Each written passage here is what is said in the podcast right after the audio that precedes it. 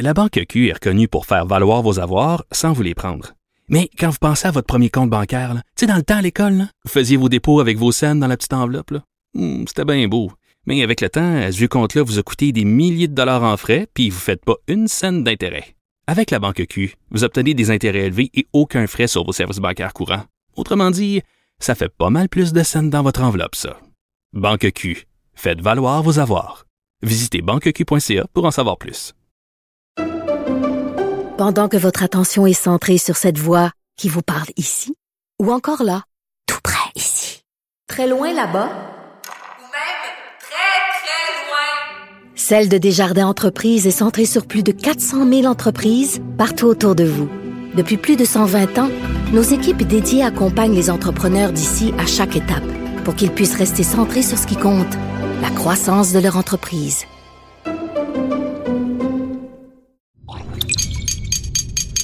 Cube Radio. Il connaît tous les dessous de la politique. Chef du bureau d'enquête de l'Assemblée nationale. Antoine Robitaille. Là-haut sur la colline. Là-haut sur la colline. Cube Radio. Bon mercredi à tous. Aujourd'hui à l'émission, on reçoit le médecin de la région des Laurentides, Simon-Pierre Landry, qui déplore depuis des années le sous-investissement en santé de la part de Québec dans sa région. Il est médecin de famille à Mont-Tremblant et travaille aussi à l'urgence de l'hôpital à Sainte-Agathe-des-Monts. L'Assemblée nationale avait adopté une motion unanime l'an passé pour dénoncer cette situation et en a adopté une de nouveau ce matin. Une troisième motion euh, sera-t-elle nécessaire pour faire bouger les choses? Mais d'abord, mais d'abord, c'est l'heure de notre rencontre quotidienne. Donnez-moi des roses, mademoiselle, car j'ai rendez-vous. C'est très important. Choisissez-les-moi. Bonjour Patrick Belrose. Bonjour Antoine.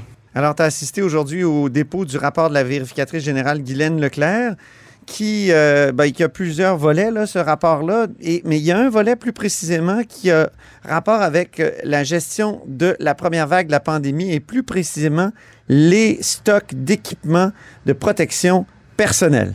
Exactement. Euh, écoute, Antoine, c'est assez troublant comme, euh, comme rapport. Il y a des choses dont on se doutait, il y a des choses qu'on savait. Mais là, Mme Leclerc vient euh, mettre tout ça en lumière et je te dirais particulièrement avec une ligne du temps qui a été fournie où on voit exactement à chaque date quels gestes ont été posés ou pas, malheureusement. Et euh, Elle démontre au fond qu'on est entré trop tard dans la course Exact. aux, aux- équipements puis que ça a coûté cher. Exactement. Dans le fond, ça- vient expliquer pourquoi au mois de mars, au début du mois d'avril, euh, on, avait de la boue dans le toupette puis qu'on disait on va manquer d'équipement, euh, faut l'acheter à fort prix, faut aller en Chine, faut payer cash sur le tarmac. Je sais pas si vous vous souvenez de ces, Eh oui. ces exemples-là, ces, ces anecdotes-là racontées par Monsieur, euh, par Monsieur Legault. Écoute, je vais te faire un, un petit bout de la ligne du temps parce que c'est franchement assez intéressant. Donc, le 30 janvier, l'Organisation mondiale de la santé déclare que le nouveau coronavirus, comme on l'appelait à l'époque, Ouais. constituait une, une urgence de santé publique de portée internationale. Donc ça, c'est la cloche qu'on sonne pour dire préparez-vous, préparez-vous, ça s'en vient. Je Pourtant, sais pas si ça arrivait souvent que l'OMS faisait des appels comme ça. euh, j'ai pas l'impression, j'ai l'impression. Moi aussi, j'ai l'impression que c'était rare. Exactement. Et donc, on a attendu jusqu'au 22 mars, soit à quoi huit jours après le déclenchement de l'urgence sanitaire ici au Québec, là, après qu'on ait fermé le Québec carrément. Après que l'OMS ait parlé de pandémie là, autour du 12-13 mars. Exactement. On a attendu jusqu'au 22 mars pour lancer l'achat massif Ben d'équipements de protection personnelle ou individuelle, les EPI. Euh, donc ça, c'est les gants, c'est les masques, c'est les jaquettes, tout ce qui a manqué dans les premiers mois de la pandémie. Je te donne d'autres dates. Donc 22 mars, c'est là qu'on a lancé l'achat massif. Par contre, il y a eu d'autres dates clés où on aurait dû justement entendre les signaux d'alarme Ouais. de l'OMS et d'ailleurs sur le terrain aussi ici au Québec. Oui. Donc, le 25 janvier, euh, l'OMS dit l'efficacité des EPI dépend fortement d'un approvisionnement adéquat et régulier. Donc, remplissez vos stocks. Achetez-en. le 5 février, il y a plusieurs établissements ici au Québec. Établissements, souvent, on entend par, par là les CIS et les CIUS, ceux qui dirigent euh, évidemment les hôpitaux et les CHSLD, qui disent au ministère de la Santé, on commence à avoir des problèmes d'approvisionnement pour les EPI. Le 7 février, L'OMS à nouveau dit vos stocks de pays devraient être 100 fois plus élevés que d'habitude. Je rappelle qu'il n'y a toujours rien qui est fait à ce moment-là. On commence à, à regarder, mais il n'y a rien qui est fait. Donc, tout ça est assez inquiétant et on ajoute à cela le fait, et on l'avait déjà appris, mais là, Mme Leclerc le rappelle et met des dates plus précises, qu'on n'avait plus de réserve de pays. On n'en tenait plus en stock, en backup, euh, depuis 2010. Donc, en 2006, on a créé cette banque d'urgence-là. On disait, ben, s'il arrive une crise, on a déjà quelque que chose pour absorber pas le choc. après la crise des- du H1N1? Ben, exactement. C'était avant la crise du H1N1, mais ça a servi pendant la crise du H1N1 OK. en 2009. Donc, 2006, on l'a créé. 2009, on s'aperçoit que c'est vraiment utile parce que quand il arrive une crise comme ça, on a au moins euh, une réserve sur laquelle, vers laquelle se retourner. Et là, pourtant, en 2010, l'année suivante, le ministère décide d'écouler la banque qu'on avait en réserve et on décide de ne pas la renouveler. Et ça, c'est intriguant parce que même Guylaine Leclerc, donc la vérificatrice générale qui a tous les pouvoirs pour enquêter, n'a pas trouvé d'explication. Elle dit il n'y a rien qui explique pourquoi on a fait ce choix-là, pourquoi on n'a pas trouvé d'alternative non plus. Ouais. Donc, c'est assez Parce par- que ça coûtait cher à entreposer ou quoi? ben, c'est ce qui me vient en tête aussi, mais on n'a pas eu la réponse et euh, j'ai pas l'impression qu'on va l'avoir de sitôt parce que c'est une question qu'on pose quand même depuis le début de la pandémie. Mais euh, ben, c'est assez préoccupant. Je t'avoue que Ben oui. je comprends toujours pas pourquoi. Euh, ce qui est étonnant aussi, c'est que à ce jour, il y a des mesures qui ont été prises justement, pour prévenir un prochain choc comme ça. On va y revenir tantôt, mais il n'y a toujours pas de réserve à ce jour qui est constituée. Ben, c'est ça. On n'a pas une nouvelle banque, un nouvel entrepôt dans lequel on dit, bon, on va garder des gants, des masques, des jaquettes, au cas où il y ait juste une nouvelle vague. On est toujours en pandémie. Là. Ben oui. Ça va bien, mais la septième vague pourrait être plus grave, on ne le sait pas. Euh, donc, euh, quoique on a des stocks quand même qui sont euh, présentement qu'on a, acquis récemment, mais on n'a toujours pas de réserve qui est constituée. Donc, on a questionné Alain Fortin, qui est directeur de DI chez, le chez la vérificatrice générale à ce sujet, et euh, je pense qu'on peut écouter sa réponse. Il y en a-tu? Il n'y en a plus de réserve. Là. Il n'y en a plus du tout? Il n'y en a plus de réserve là, comme il y avait. là. Oui, ils en ont fait quand même. Ils ont, ça dépend comment sont. faut pas jouer avec les mots non plus. C'est vrai qu'ils ont beaucoup de stock, là, par exemple, parce que les commandes, là, comme vous voyez, s'ils ont fait euh, une baisse de valeur, de, comme on indique, là, de 900 quelques millions, c'est parce qu'ils avaient des stocks en 2001, 2021. Mais il y en a encore là, quand même là, qui restent. Qu'on peut dire, oui, à certains égards, il y a un peu de réserve, là, mais ça, c'est plutôt tous les achats qui ont été reçus et là, qui sont utilisés euh, à l'intérieur de tous les CIUS et CIS et les établissements. J'avoue que c'est pas très clair. Y, Ben- une- y en a-tu une réserve ou il y a des stocks? Il n'y a, pas de réserve, mais étant donné qu'on a acheté euh, en grande quantité des EPI au début de la pandémie, présentement, on a des stocks justement qui nous restent, qu'on doit garder. C'est justement un, un des aspects du projet de loi 28 de M. Dubé, de dire il faut payer les entrepôts, il faut payer tout ce qui est nécessaire pour conserver ces, ces EPI-là. Mais il n'y a pas une nouvelle réserve permanente qui a été créée. Par contre, M. Fortin a précisé par la suite en disant écoutez, c'est peut-être pas la fin du monde, c'est pas une fin en soi d'avoir une réserve, en autant qu'on a des ententes avec des fournisseurs qui peuvent nous fournir des EPI en temps opportun en cas de crise, en cas de nouvelle vague.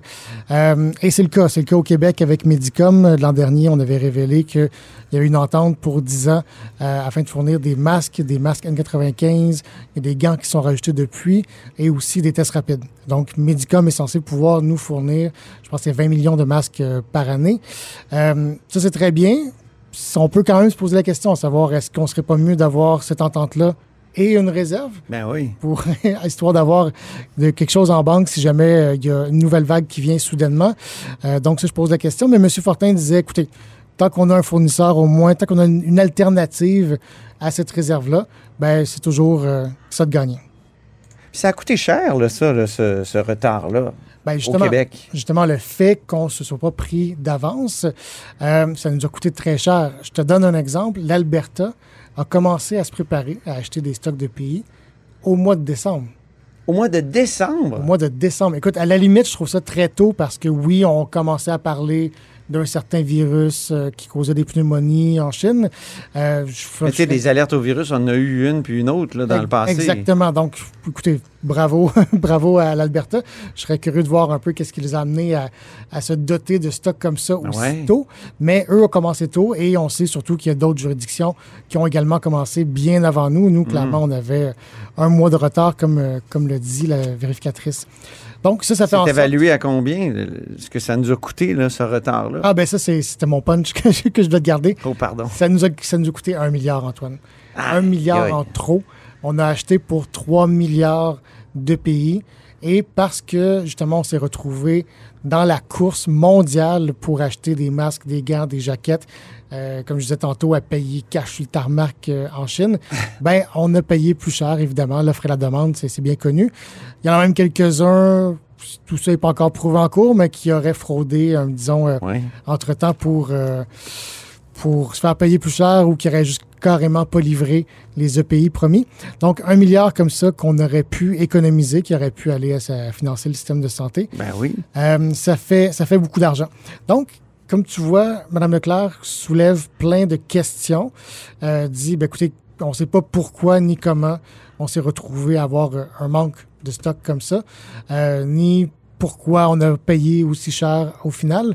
Euh, donc, c'est des questions auxquelles le Legault devrait répondre. Écoute, on n'a pas vu le ministre de la Santé, M. Dubé, aujourd'hui. Mme Blais n'a pas voulu Il répondre. était en chambre. Marguerite Blais n'a pas voulu répondre euh, sur le sujet des EPI aujourd'hui. Elle a répondu sur les questions des aînés. Mhm. J'ai pas entendu Mme McCann non plus, qui était en poste à l'époque. Il y a François Legault qui était en chambre. Je pense que tu as un extrait qu'on peut, euh, qu'on peut écouter. Oui, il répondait à une question de Joël Arsenault, euh, de- donc le chef parlementaire du Parti québécois. Bien, Monsieur le Président, on peut bien essayer de refaire l'histoire. Euh, la réalité, c'est qu'en mars 2020, il y avait une course mondiale pour des équipements de protection, que ce soit des masques, des blouses, etc. Euh, vous ne pouvez pas vous imaginer avec euh, Chrystia Freeland au fédéral comment on a travaillé fort, entre autres pour avoir des masques euh, de Chine. Il y avait des modes de paiement qui étaient assez euh, particuliers. Monsieur le Président, depuis ce temps-là, on s'est ajusté comme à peu près partout. On a commencé à passer des commandes. On est maintenant beaucoup moins dépendant de l'étranger. Il y a des équipements de protection qui se fabriquent ici. Euh, la semaine dernière, on a même annoncé que Moderna va fabriquer des vaccins ici pour euh, tout le Canada.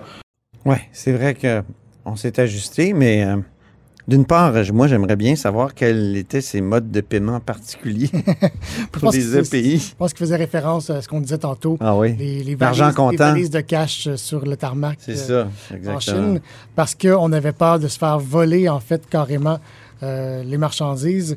Il y a des gens qui arrivaient de d'autres pays, on n'aimera pas les pays qu'on a en tête, et qui payaient directement plus cher en disant ben, écoute, détourne ça vers mon avion à moi, là, ça s'en va chez nous.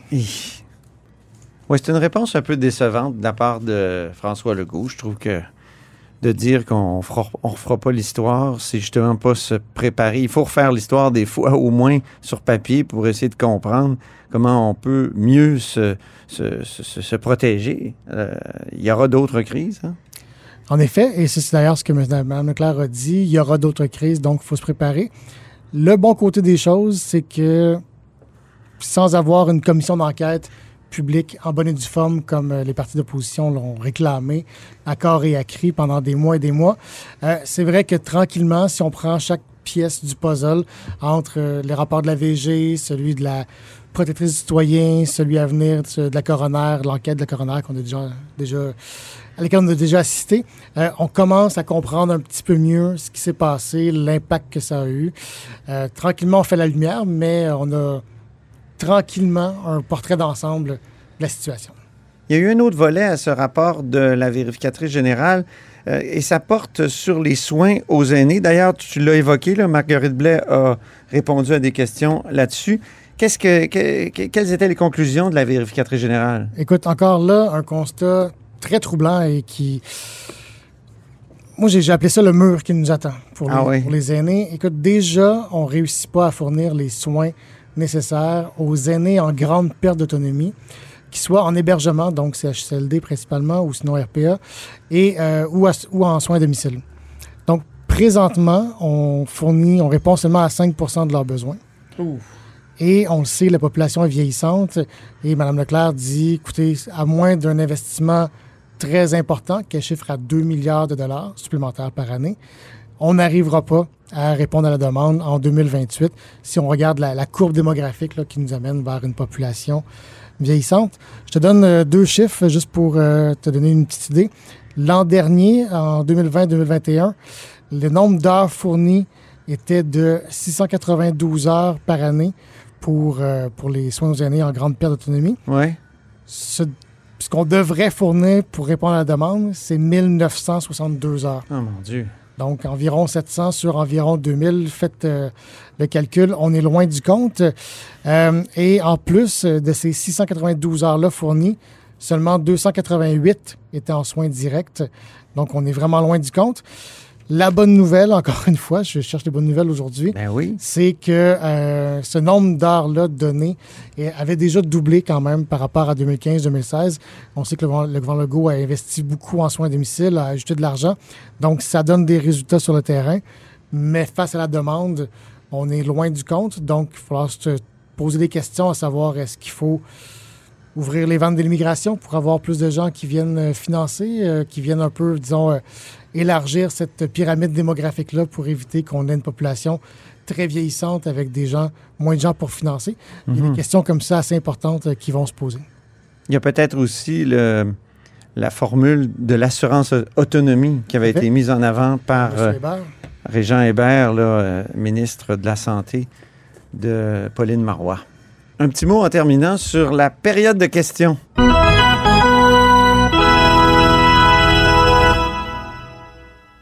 Oui, Patrick, c'est le son de l'analyse sportive de la paire de questions que je fais habituellement avec Rémi, mais pauvre Rémi est encore malade cette semaine.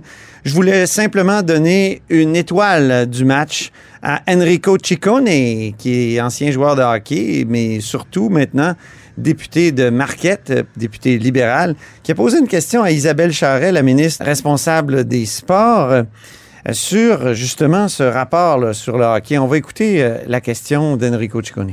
Pour moi, par des formations professionnelles, j'en conviens, M. le Président, le hockey, c'est le plus beau sport au monde. Cependant, la ministre vient d'en parler, on ne peut pas penser seulement qu'au hockey. Le but, c'est de faire bouger les jeunes et de les faire découvrir un maximum de sports. Nos jeunes ne bougent pas assez, ils ne font pas assez, euh, sont pas assez initiés. Il ne faut pas seulement les initier au hockey. Est-ce que la ministre peut s'engager à faire le même exercice qu'elle a fait pour le hockey, pour les autres sports comme le soccer, la natation, le baseball et tout le reste? Alors, Patrick, je vais recevoir Enrico Ciccone demain.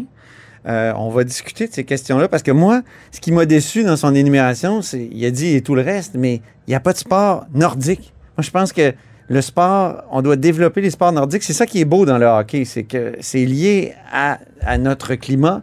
Et, mais il y a tellement d'autres sports qu'on peut faire euh, En Donc, tout tu cas, penses au ski de fond en particulier. eh, évidemment, je pense au ski de forme. On aurait pu penser à la course en raquette. On aurait pu penser à tous les sports, par exemple, du pentathlon des neiges.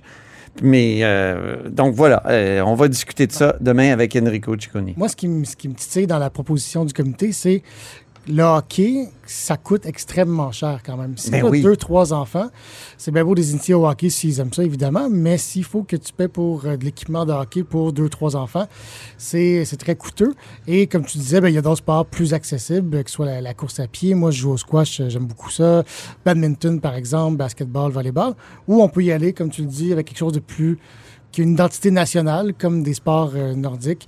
Euh, Oui, je pense qu'on doit développer notre petit côté norvégien, scandinave. C'est intéressant. Les- L'école pourrait servir à ça, mais comme tu dis, il y a des sports qui sont moins dispendieux, comme par exemple le ski de fond. Exactement. Euh, une paire de ski, ça sert pour euh, le premier enfant, le deuxième, le troisième. Puis on peut en faire à peu près partout au Québec. On n'est pas un sport où il y a, euh, on n'est pas un pays où il y a beaucoup de, de montagnes.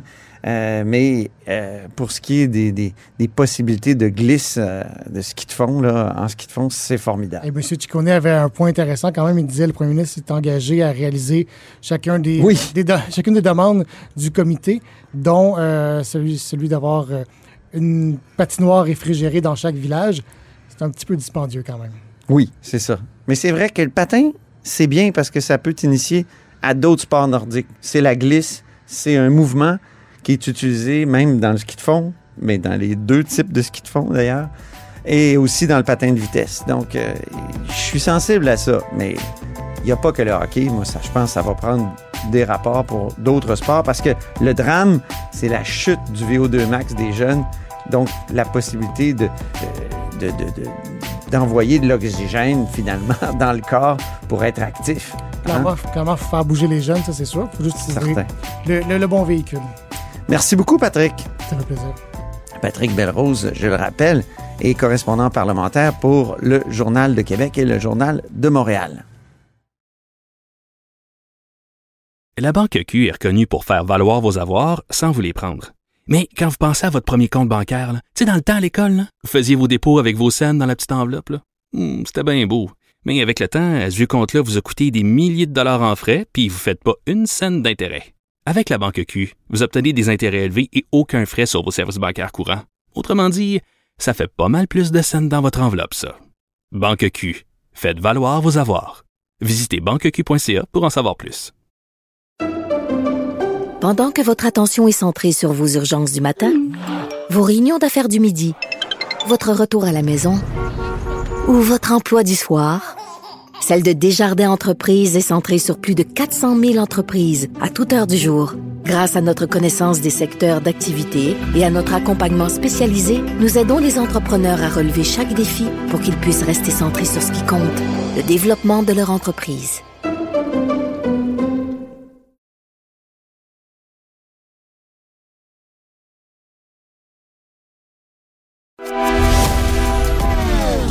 Philosophe, poète dans l'âme, la politique pour lui est comme un grand roman d'amour. Vous écoutez Antoine Robitaille, là-haut sur la colline. La région des Laurentides est négligée et désavantagée en matière de soins de santé par rapport aux autres régions du Québec. Une motion a d'ailleurs été adoptée ce matin au Salon Bleu. On en parle avec Dr Simon-Pierre Landry. Bonjour. Bonjour, merci Vous êtes- de l'invitation. Ça fait plaisir. Vous êtes porte-parole de la Coalition Santé des Laurentides, médecin de famille à Mont-Tremblant et euh, à l'urgence de l'hôpital Laurentien de Sainte-Agathe-des-Monts. Donc, il y avait bien du monde à votre point de presse tout à l'heure. Il y avait euh, Guy Wallet, euh, l'indépendant, ancien libéral, Sol Zanetti de QS, Christine Saint-Pierre du Parti libéral, Monsef Déragi euh, de l'opposition officielle, Joël Arsenault du PQ et même Claire Sanson, députée conservatrice. Mais il n'y avait pas de caquiste. Pourquoi il n'y a pas de caquiste? Euh, c'est vrai que le dossier euh, est assez important pour que tout le monde finalement veuille mettre la main à la pâte. Il n'y avait pas de caquiste. Par contre, on a eu euh, quand même le ministre Dubé. Ce matin, on l'a rencontré, notre coalition, et on le remercie de son écoute. C'est sûr qu'on a été un peu déçus de ne pas avoir d'échéancier sur nos demandes. C'est ça qui était vraiment la, déception de la rencontre. Mais on avait une certaine ouverture. Maintenant, on s'attend à des résultats. OK.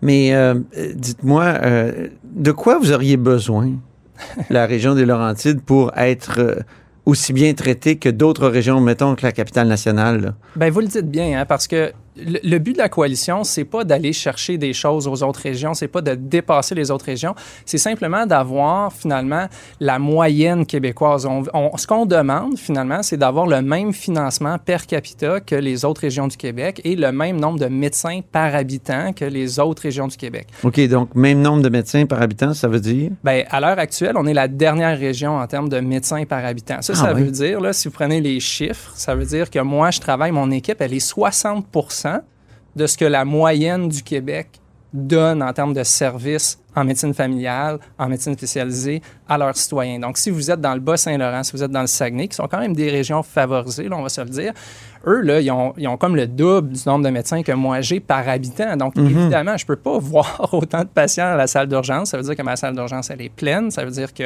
fait 10 ans, je fais ça. À chaque année, il y a de plus en plus d'attentes dans ma salle d'attente. Pourquoi? Encore là, deux chiffres, puis je veux pas faire un débat de chiffres, là, mais c'est des chiffres qui sont relativement faciles à comprendre pour monsieur, madame, tout le monde. là. Le financement de notre région, c'est en bas de 5% du budget de la santé. Et ça, c'est année après année, et on représente 7,5% de la population. Ah oui. La, la- la mathématique, là, elle est très, très simple à comprendre. Puis l'autre mathématique, bon... Est-ce que c'est une mathématique que le ministère de la Santé reconnaît?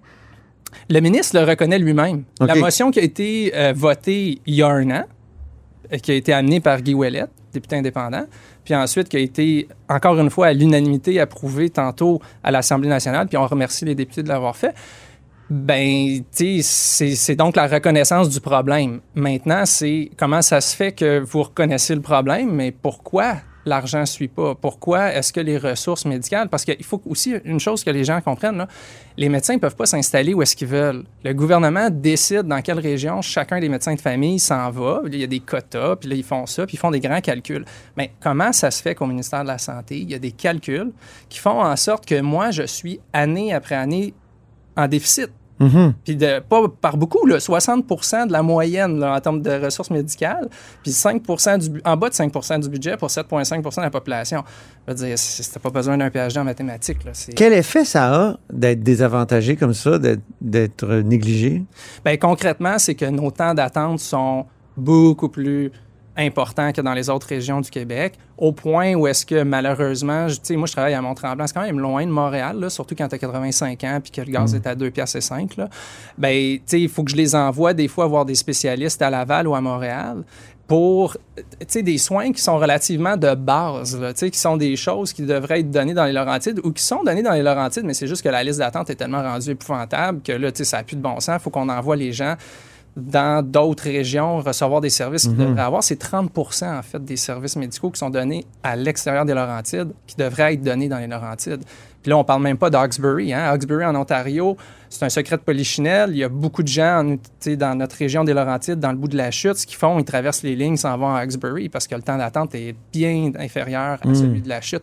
Mais encore une fois, c'est le sous-financement, c'est le manque de reconnaissance par la, je vais le dire, la haute fonction publique puis une partie du gouvernement qui dit, ben les Laurentides, vous avez le droit à temps.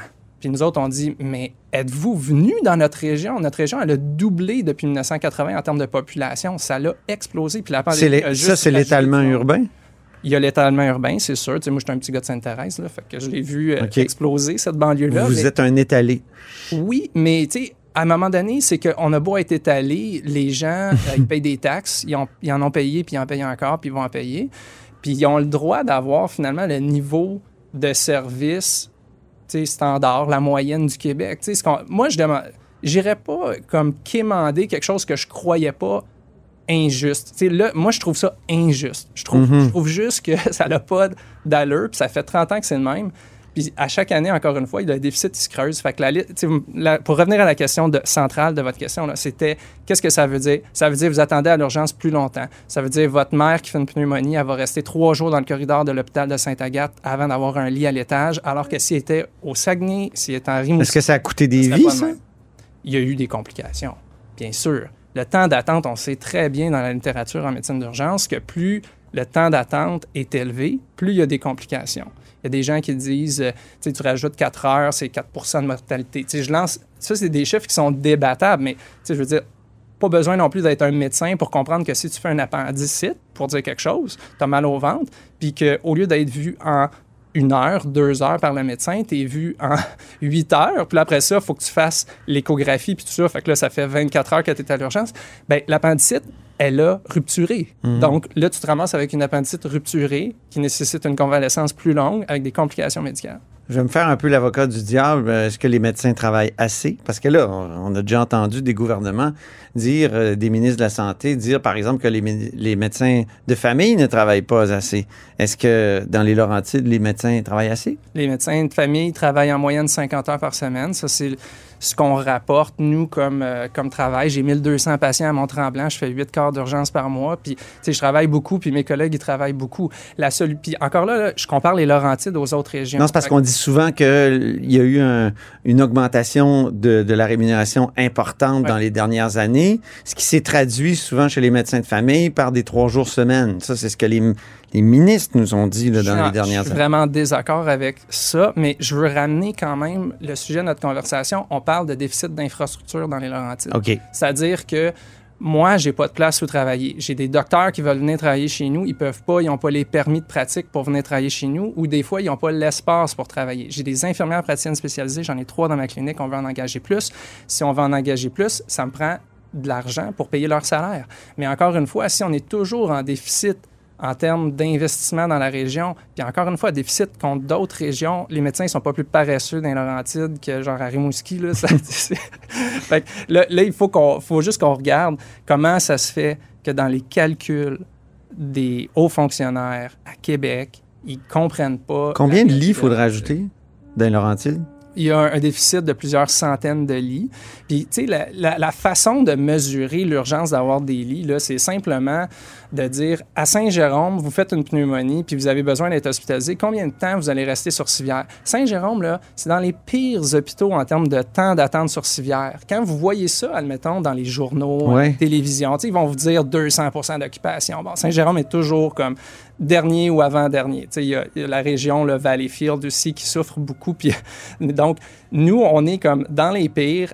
Toutes nos Sainte-Agathe, euh, Saint-Jérôme, Saint-Eustache, c'est reconnu. Nos temps d'occupation civière sont toujours, ben, sont souvent au-dessus de 200 Et ça, ce que ça fait, ça veut dire que le temps sur civière, la proportion de gens qui restent plus que deux jours sur une civière. Puis là, il faut comprendre, tu es dans le corridor Mhm. avec la lumière, là, il est 2 heures du matin, puis la lumière au plafond qui flash, là, tu sais, où tu entends comme des, des sons parce qu'on est en train d'intervenir Ouais, sur un terrible, hein. à côté, dans la chambre à côté. Je veux dire, c'est pas des soins qui sont standards. Vous avez fait adopter une motion l'an passé. Ben, en fait, c'est Guy Wallet là, qui l'a déposée l'an passé. Et là, aujourd'hui, l'an passé, c'était le 6 mai. Là, on est quoi? On est le 11. Euh, l'an prochain, euh, au mois de mai, euh, comptez-vous revenir nous voir avec une autre motion? ou- C'est clair qu'on lâchera pas la pression. Ouais. On n'attendra pas un an parce qu'on s'attend à ce que le ministre nous réponde avant ça. Mais, tu sais, Pourquoi, selon vous, il est sourd à, à vos demandes? Puis pourquoi la haute fonction publique néglige les Laurentides? Avez-vous des théories, des hypothèses? Moi, je pense qu'ils comprennent pas notre réalité. Puis euh, j'ai souvent posé la, ben, j'ai souvent posé, j'ai posé la question à certains sous-ministres, à- pas, pas juste du gouvernement actuel. Là. Par- Auparavant, c'est un encore une fois, c'est un problème là, qui dure là, 15-20 ans. Ouais. Euh, puis à chaque fois, ils sont pas capables de me donner une réponse. C'est comme si ils- on, on pose la question très simple. là. On a tant de population, pourquoi le budget est pas au moins équivalent à cette vous population avez pas de réponse. On n'a pas de réponse. OK. Il y a quand même plein d'élus, là, euh, du parti au pouvoir euh, dans votre coin.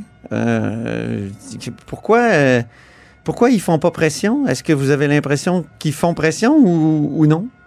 Bien, c'est vrai, on a 10 députés, on a même 5 ministres. Et je vous dirais, quand il y a eu un changement de gouvernement, il y avait beaucoup de monde dans la région qui disait enfin, on est du bord du pouvoir. C'était ce qui Ah, se oui. dans les chaumières, euh, je vous dirais, des Laurentides. Oui, parce que c'était le Parti québécois qui était là beaucoup. Beaucoup, alors que c'était l'ère libérale, finalement. Oui. Mais je vous dirais, depuis trois ans, il n'y a rien qui a changé. C'est-à-dire que les montants sont à peu près les mêmes. Euh, on fait des annonces, mais il n'y a pas de pépines sur le terrain pour l'hôpital de Saint-Jérôme. Le bureau de projet, ben écoutez, on a appris que finalement, avec nos pressions, il allait ouvrir un bureau de projet. Mais là, on a appris après que le bureau de projet, c'était le même gars qui faisait Maisonneuve-Rosemont qui allait s'occuper de Saint-Jérôme, alors que c'est impossible de, de faire les deux en même temps. Fait que là, tu sais, encore une fois, on voit qu'il y a comme un décalage finalement entre les besoins qui sont écoutés. Je veux dire, les députés, on les a rencontrés, ils sont sensibles à ça, mais c'est comme, il va falloir qu'ils comprennent à l'intérieur de la fonction publique comment dé- dénouer le nœud entre on vous entend, on veut vous donner de l'argent, puis là, c'est OK, vous voulez nous donner de l'argent, mais là, signer le chèque, là, c'est le temps. Là, puis après ça, comment ça se fait que cet argent-là, une fois qu'il est signé, il va pas faire les changements fondamentaux? Mhm. Sais, Il y a de l'argent, mais il y a aussi les ressources médicales qu'on a parlé tantôt, c'est-à-dire est-ce que les permis pour le nombre de médecins de famille et spécialistes dans les Laurentides correspondent à nos besoins selon notre, au prorata de notre population? La réponse, c'est non. Pourquoi? Là, c'est là qu'il faut quizer les gens qui ont le pouvoir de changer ces, ces choses-là à l'intérieur de la structure euh, gouvernementale. Parfait, ben on va suivre ça. Donc, euh, première motion 6 mai 2021, deuxième 11 mai 2022. On verra l'an prochain si euh, je vous reçois de nouveau ou si, au contraire, les choses ont vraiment changé. Merci beaucoup, Simon-Pierre Landry. Merci beaucoup. Porte-parole de la Coalition Santé Laurentide, médecin de famille à Mont-Tremblant et à l'urgence de l'hôpital Laurentien de Sainte-Agathe-des-Monts. Et c'est ainsi que se termine La Haut sur la Colline en ce mercredi. Merci beaucoup d'avoir été des nôtres. N'hésitez surtout pas à diffuser vos segments préférés sur vos réseaux. Ça, c'est la fonction partage. Là. Ça aide l'émission à se faire connaître. Et je vous dis à demain. Cube Radio.